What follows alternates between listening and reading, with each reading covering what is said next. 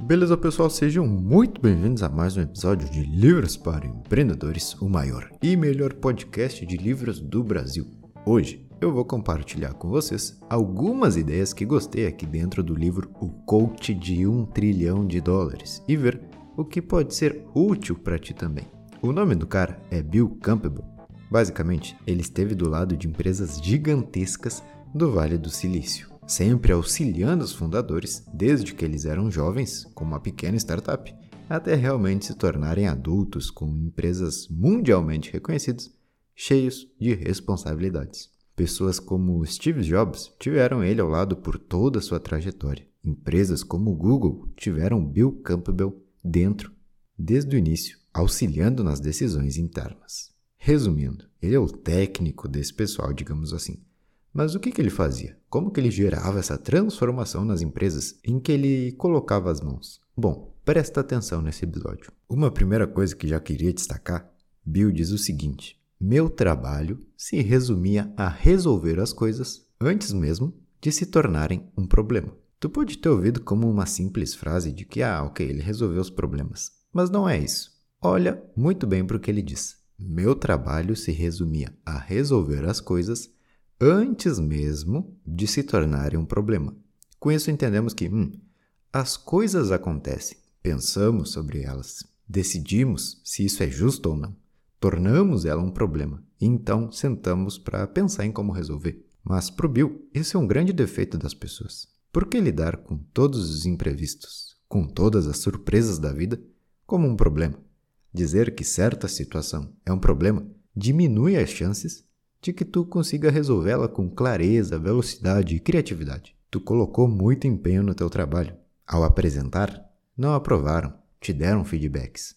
O lógico agora é simplesmente vou refazer com as opiniões em mente e apresentar novamente com o mesmo cuidado que antes. Mas é normal que nesse caso a pessoa diga: "Ah, não acredito. Eu não aguento mais olhar para esse projeto. Não acredito que os caras não aprovaram." Enfim, tu torna aquela situação um problema. Aconteceu alguma coisa? Beleza, vamos seguir. Não vamos dizer, não vamos decidir se isso é um problema ou não.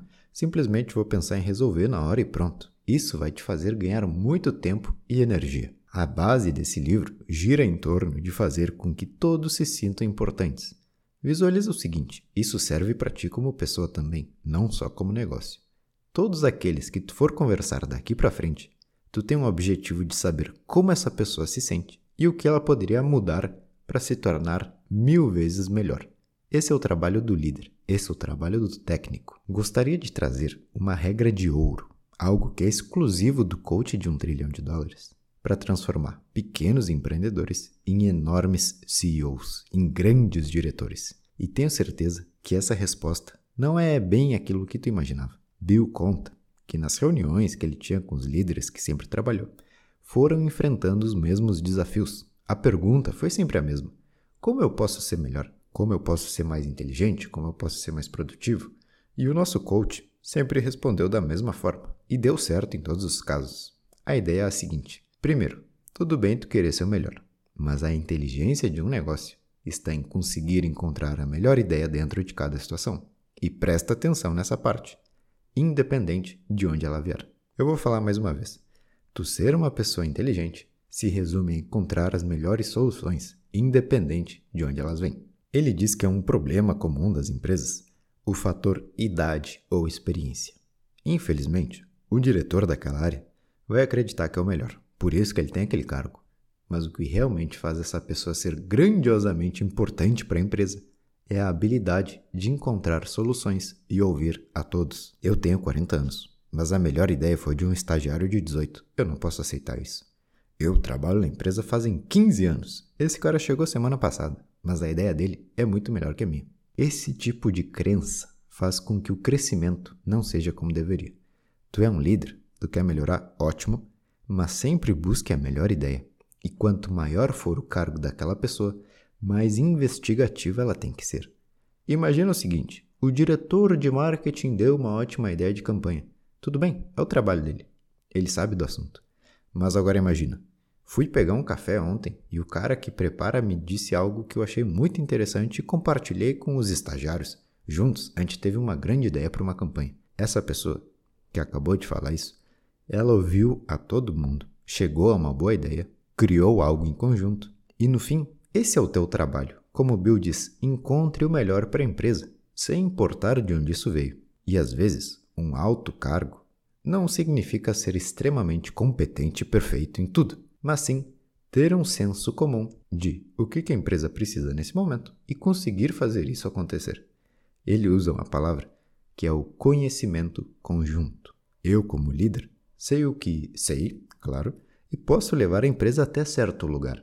Mas o conhecimento conjunto, ou seja, aquilo que eu sei, mais o que tu sabe, mais o que todos aqui sabemos juntos, é um banco de informação gigantesco que se a gente usar isso em direção aos nossos objetivos, a gente pode chegar muito longe. Entenderam isso? Bill, então, quando chegava um CEO, um diretor, alguma, algum desses para perguntar como eu posso ser melhor, a resposta dele era sempre essa: Tu já é bom, tu é inteligente, é esforçado.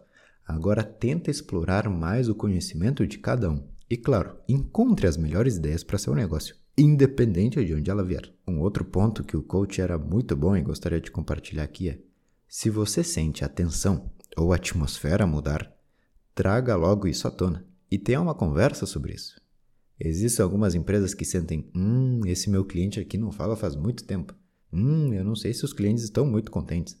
Enfim, tudo o que tu sente como empresa deve ser resolvido no exato momento.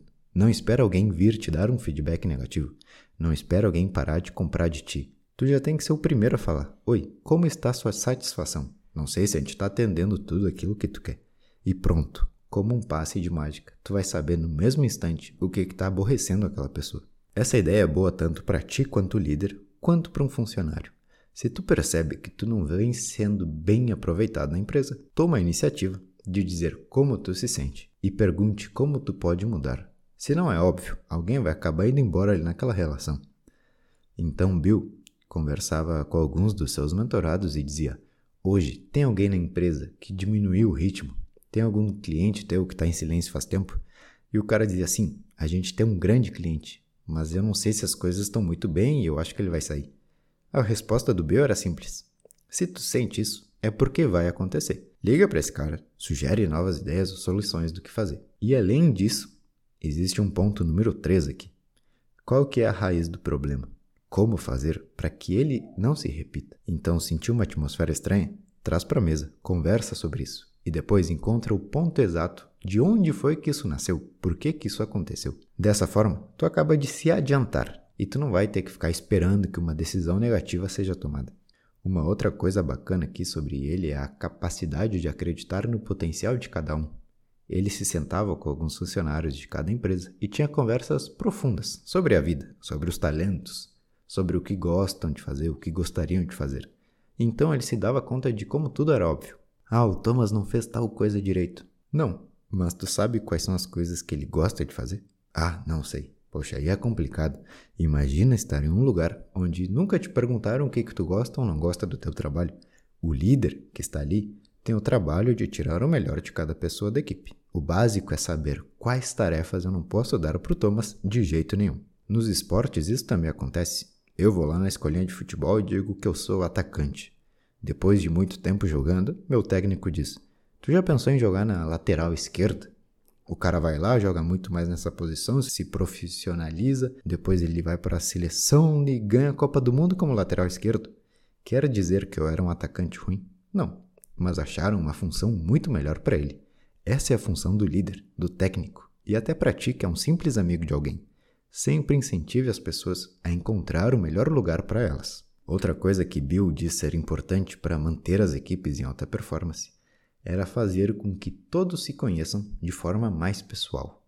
Mas como? Bom, um dos jeitos que ele tinha era criar grupos que nunca foram juntados antes para desenvolver alguns projetos. Com isso, eles iam precisar conviver mais tempo e analisar a relação entre eles também. Fazer perguntas de quem pensou isso?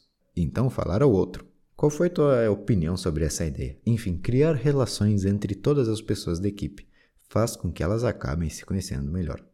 Bill diz sobre quando alguém discorda do líder. O que deve ser feito? É simples.